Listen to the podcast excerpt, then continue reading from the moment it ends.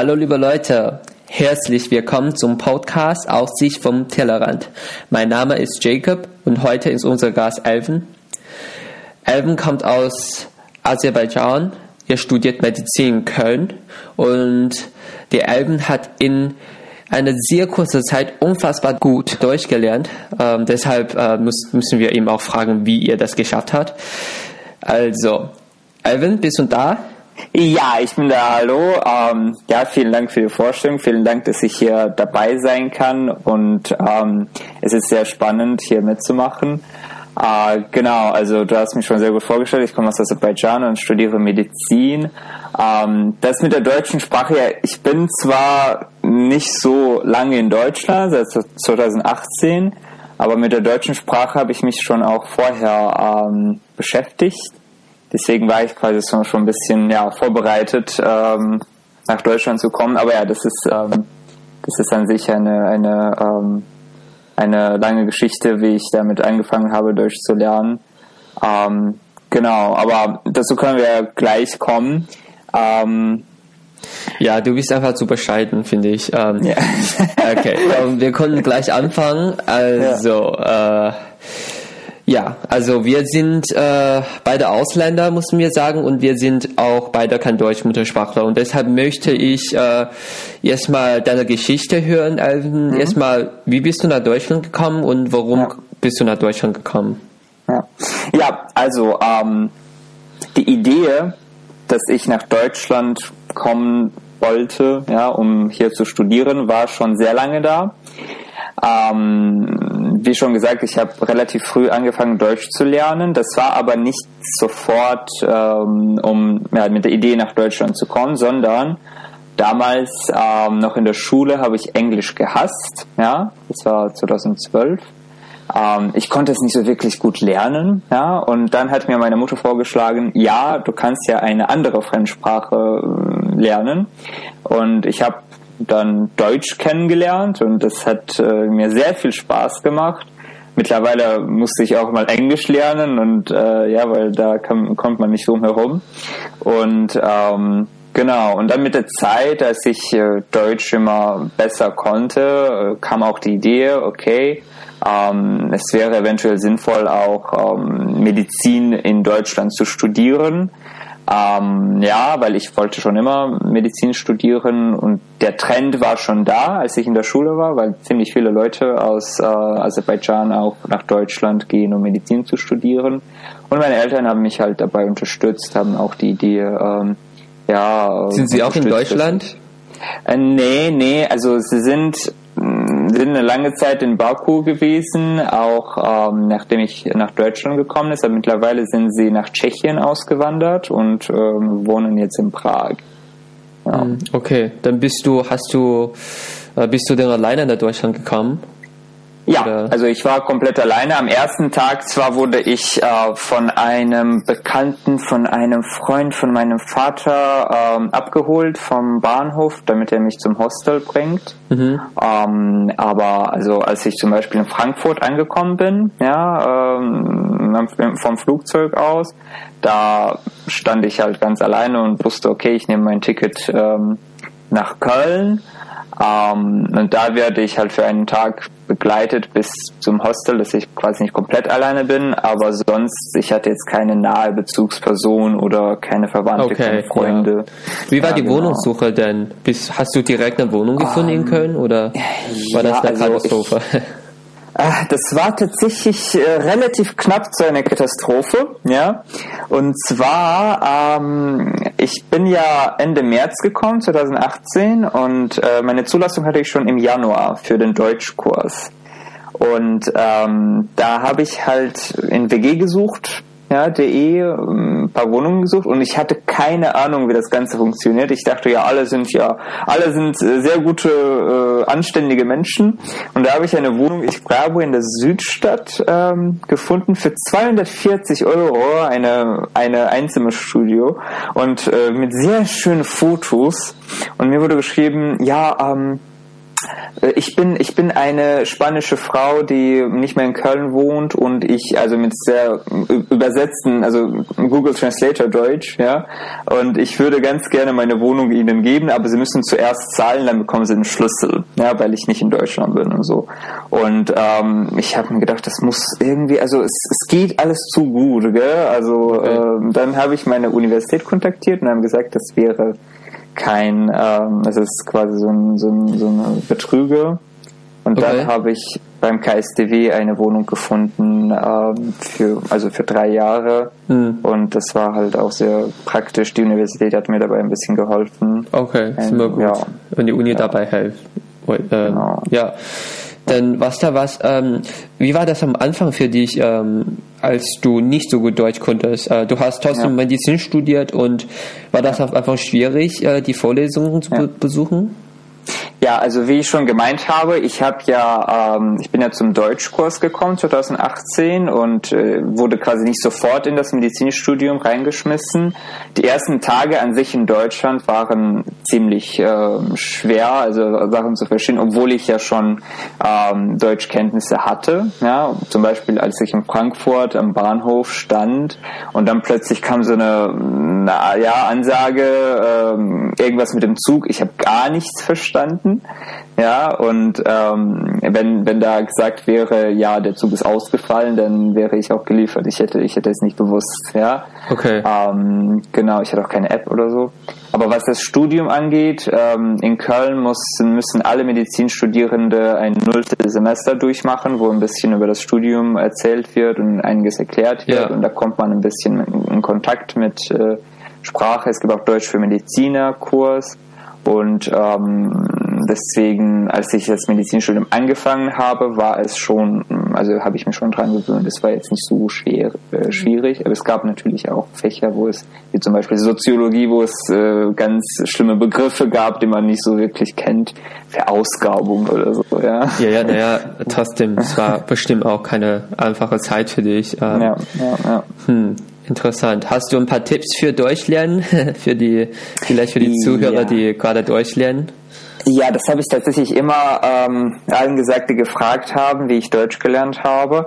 Ähm, bis vor kurzem habe ich tatsächlich jeden Tag ähm, mindestens eine Stunde deutsche Videos geguckt auf YouTube. Und zwar, also was mich damals interessiert habe, waren Let's Plays. Und ähm, obwohl ich selber gar nichts gespielt habe, es war quasi, also für die, die es nicht kennen, äh, das ist, wenn Leute zum Beispiel irgendein Spiel äh, spielen, also Videogame und äh, das kommentieren, also so, also parallel zum Spielen quasi. Und dieses Kommentier, ja, diese, diese, dieses Kommentieren, das habe ich irgendwie übernommen und habe quasi auch zusätzlich zum Hören, was man ja jeden Tag ein, zwei Stunden gemacht hat, durch diese Let's Plays auch gesprochen, ja, zum okay. Beispiel, wenn ich irgendwo äh, gegangen bin, habe so ein, so ein, keine Ahnung, so ein schön, ein, ein, ein Geschäft irgendwo gesehen, dann habe ich nicht nur gedacht, sondern auch so laut gesprochen, ja, hier ist ein, keine Ahnung, ein Kleidergeschäft oder so und, und so weiter. Ähm, das hat mir sehr geholfen, ein bisschen zurechtzukommen mit der Aussprache, mit den Sätzen und so. Also, obwohl ich keine Leute hatte, mit denen ich Deutsch sprechen konnte für sehr lange Zeit. Okay. Es hat aber trotzdem geholfen, mit sich selbst ein bisschen so zu sprechen, ja. Ja, aber das war bestimmt auch schwierig, oder? Weil du, du hast gesagt, du hast am Anfang keinen Kontakt zu Deutschmuttersprachler, ja. weil es ja verständlich, wenn man gerade in einem fremden Land äh, ankommt, ja. dann hat man ja nicht so viele Freunde. Wie war das für ja. dich? Wie hast du, also ich muss sagen, mittlerweile hast du auch viele Freunde und einige, also ja. einige davon sind auch Deutsch, Deutscher. Und wie hast du, wie hast du dich äh, den Weg, wie hast du den Weg gefunden, äh, so eine, so eine feste Freundschaft in Deutschland zu schließen? Also ich muss sagen, es war auf jeden Fall schwierig. Es war sehr schwierig. Das erste Jahr, ähm, weil es gab Momente, also du kommst quasi mm, in, in eine Stadt, wo du überhaupt keinen kennst und ähm, mm, langsam baut sich das auf. Zum Beispiel der erste Freund, den ich hatte, ähm, das war ein auch aus dem Deutschkurs. Äh, wir haben uns einfach in, in, an der Uni gesehen und haben zusammen einen Hörsaal besucht. Und dann hat sich eine, eine Freundschaft geschlossen. Und dann habe ich ähm, Jan kennengelernt, ja, unseren gemeinsamen Freund. Ähm, okay. Den habe ich tatsächlich über, über eine Freundin aus Polen kennengelernt. Also über, über Kontakte, die eventuell ich irgendwoher anders kenne, die nach Köln gekommen sind und mich mit jemandem bekannt gemacht haben. Aber es gab im Sommer schon sehr lange Zeit, wo ich, äh, ja, wo ich einfach alleine war zu Hause. Ja. Und ähm, es war, es war also ich fühle mich selten einsam, aber das war schon an der Grenze, ja. Ja, ja ähm, das wie, wie jetzt, wie wir alle in die Corona-Zeit, gehe ich davon ja, aus. Ja, genau. Ich habe quasi die Corona-Zeit schon 2018 miterlebt mit so einer ja, kleinen... Ja, äh, das habe ich auch mal gehabt, als ich nach Deutschland gekommen bin. Da hatte ich auch keine Freunde. Das war schwierig, ne? Ja, cool. Da hast du jetzt, äh, kannst du mit Corona gut umgehen, dann? ja. Nehme ich an. Also es ist es ist relativ okay. Also wie gesagt, ich fühle mich selten einsam und ich muss ja arbeiten, ähm, ja in der Virologie unter anderem, wo was jetzt nicht ähm, also was jetzt nicht von Homeoffice gemacht werden kann. Ja. ja. Deswegen ähm, habe ich schon, also sitze ich schon nicht so lange am Stück zu Hause. Ja. Aber ja Kontakte reduzieren, das das stört schon ein bisschen. ja. ja. Naja. Ja, erinnerst ähm, du dich an die, an die, an die Partys äh, von Jan äh, noch vor Corona-Zeiten, wo wir uns auch mal kennengelernt mhm, haben. Ja. Ja, das waren gute Zeiten. Aber es kommt bald zurück wahrscheinlich, keine Ahnung. Ja, hoffe ich auch. Okay, ähm, dann habe ich noch eine Frage. Ähm, mhm. äh, ich kann mir vorstellen, dass äh, neue Freund, Freunde kennenzulernen ist jetzt mal schwierig für, für Ausländer oder mhm. ähm, in Deutschland, die gerade nach Deutschland angekommen sind. Aber mhm. gibt es noch andere Schwierigkeiten, zum Beispiel zum Thema Visum? Mhm. Äh, Gab es auch Schwierigkeit für dich? Mhm. Ja, auf jeden Fall. Ähm, hm, ja, also es ist tatsächlich schwieriger, das Visum erstes Mal zu bekommen, weil man, ähm, also kommt natürlich auf das Land an, man muss quasi auf einmal sehr viel Geld äh, zeigen, also mittlerweile sind es glaube ich 10.200 Euro oder so. Das ähm, kann, kann nicht, überhaupt nicht viele Leute sich erlauben, ja, für das Visum. Das muss quasi auf dem Sperrkonto ähm, liegen für ein Jahr. Und äh, das ist aber nicht vorbei, dass man einmal das Visum bekommen hat und dann hat man Ruhe, sondern man muss jede, also spätestens jedes zweite Jahr, wenn man Glück hat, äh, wird das auf zwei Jahre verlängert halt, das Visum verlängern. Und ähm, das ist also so ein, so ein, so ein Thema, was ähm, wahrscheinlich jemand für eine deutsche, deutsche Staatsbürgerschaft hat, gar nicht, gar nicht halt, ja, auf dem Schirm hat, dass sowas existiert. Weil ich habe zum Beispiel ähm, ein ganz normales Studentenleben. Ich habe äh, ja ich, ich, ja. ich, hab, ich, hab, ich wohne hier, ich habe hier mein Zuhause, ich arbeite, ich habe Freunde und alles, wie man, wie, wie man sonst vom Studentenleben mehr gewohnt ist. Aber ich habe zusätzlich eine sehr große Bürde auf mir, dass ich ähm, jedes zweite Jahr spätestens ähm, ja, halt zeigen muss, dass ich genug Geld habe und ja. das ist nicht wenig. Ja, ja das, das, das hab, muss ich leider auch machen. Eine Frage vielleicht, äh, mhm. ähm, was, was ist ein Spielkonto? Kannst du das nochmal erklären, mhm. was das ist? Weil ich kann ja. mir vorstellen, dass viele das nicht kennen. Ja, also Sperrkonto, ähm, das tun wenige Banken. Ähm, und zwar nehmen sie eine relativ große Summe Geld, ja, äh, sperren dieses Geld auf deinem Konto und ähm, von diesem, von dieser Summe kannst du pro Monat eine bestimmte, einen bestimmten Anteil haben. Zum Beispiel war es, als ich gekommen bin, ähm, insgesamt 8.600 Euro, von denen 720 Euro pro Monat ähm, ich quasi benutzen konnte. Ja? Und mittlerweile sind es, glaube ich, 850 Euro, die halt pro Monat ausgegeben werden, damit du nicht auf einmal das ganze Geld ähm, ausgeben kannst. Ja, das ist quasi für die Behörden so eine Sicherheit, dass du mindestens für ein Jahr deine finanzielle Sicherheit hast. Ähm, aber es gibt nicht nur solche Möglichkeiten, das Visum zu verlängern. Also man kann quasi immer so ein Sperrkonto haben. Dafür okay. braucht man natürlich viel Geld. Okay, das heißt, ah. man, man braucht schon vor dem Termin ja. äh, den Beweis haben, dass man genug Geld ja. für das nächste Jahr haben hat. Ja, ja, auf jeden Fall. Also ähm, Das ist, das ist so, dass äh, ich zum Beispiel, also ähm, ich bin mit dem Visum gekommen, wo, wo ich ein Sperrkonto aufgemacht hatte damals, für, das, damit man das Visum überhaupt bekommt.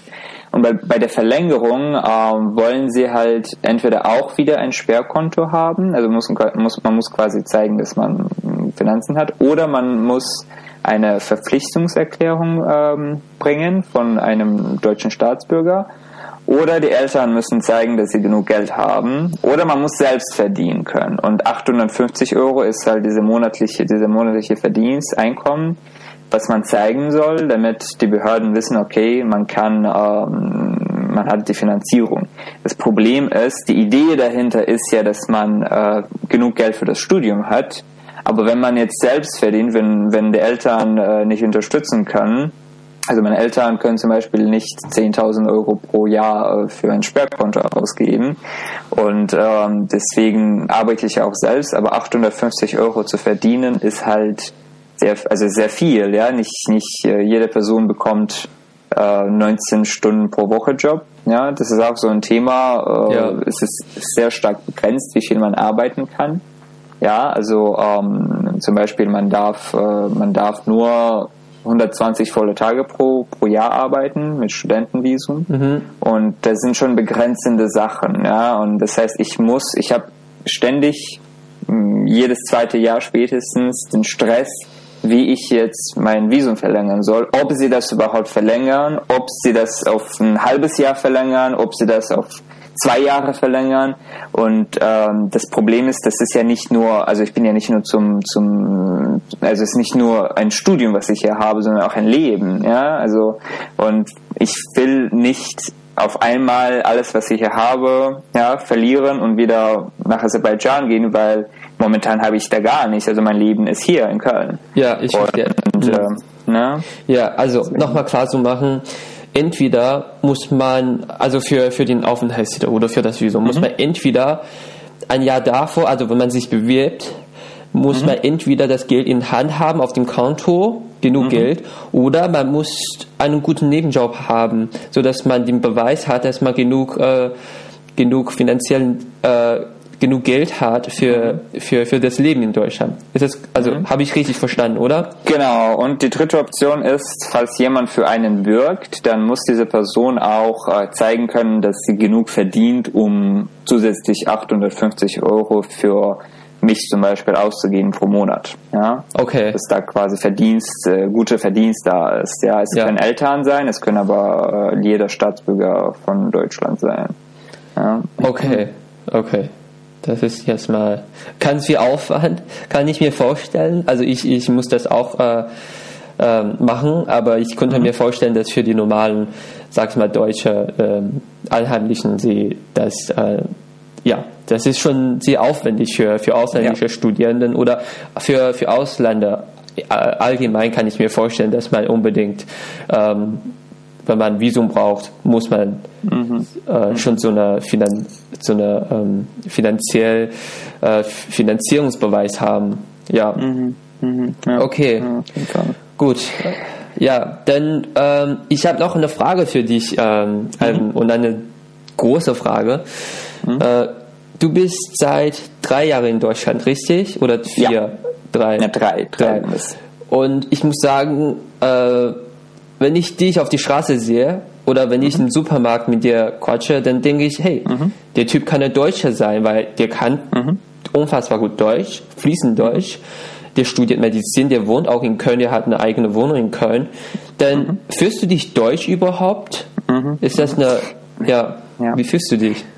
die Frage ist halt, was es heißt, sich deutsch zu fühlen. Ja, also ähm, ich muss eine Sache sagen, also ich fühle mich nicht, also oder sehr selten ausgegrenzt, weil du schon erwähnt hast, weil ich äh, ja gut Deutsch kann und äh, nicht sofort auch vom Aussehen her als äh, also von der deutschen Gesellschaft als fremd anerkannt werde. Ja, das heißt, ich habe relativ selten mit Ausgrenzung und Rassismus zu tun, aber es gibt es auch, da kann ich auch gleich ähm, ein paar Beispiele erzählen. Aber ähm, ich würde jetzt, also ich würde mich nicht als ein, ein eine deutsche Person bezeichnen, ähm, weil ich bin eher halt auf, also ich würde sagen, ich fühle mich eher international. Also ich habe äh, mit mehreren Kulturen zu tun und auch in Aserbaidschan äh, habe ich mehrere, mit mehreren Kulturen zu tun und ich wäre eher, also ich habe nie tatsächlich darüber nachgedacht, ob ich mich als Deutsch mhm. bezeichnen könnte. Ja. Aber ich würde eher sagen, dass es, ähm, also ich fühle mich sehr wohl hier. Ich ja. fühle mich hier zu Hause. Wenn ich mhm. irgendwo hinwegfahre, will ich, also habe ich Heimweh nach Köln, nicht nach Aserbaidschan.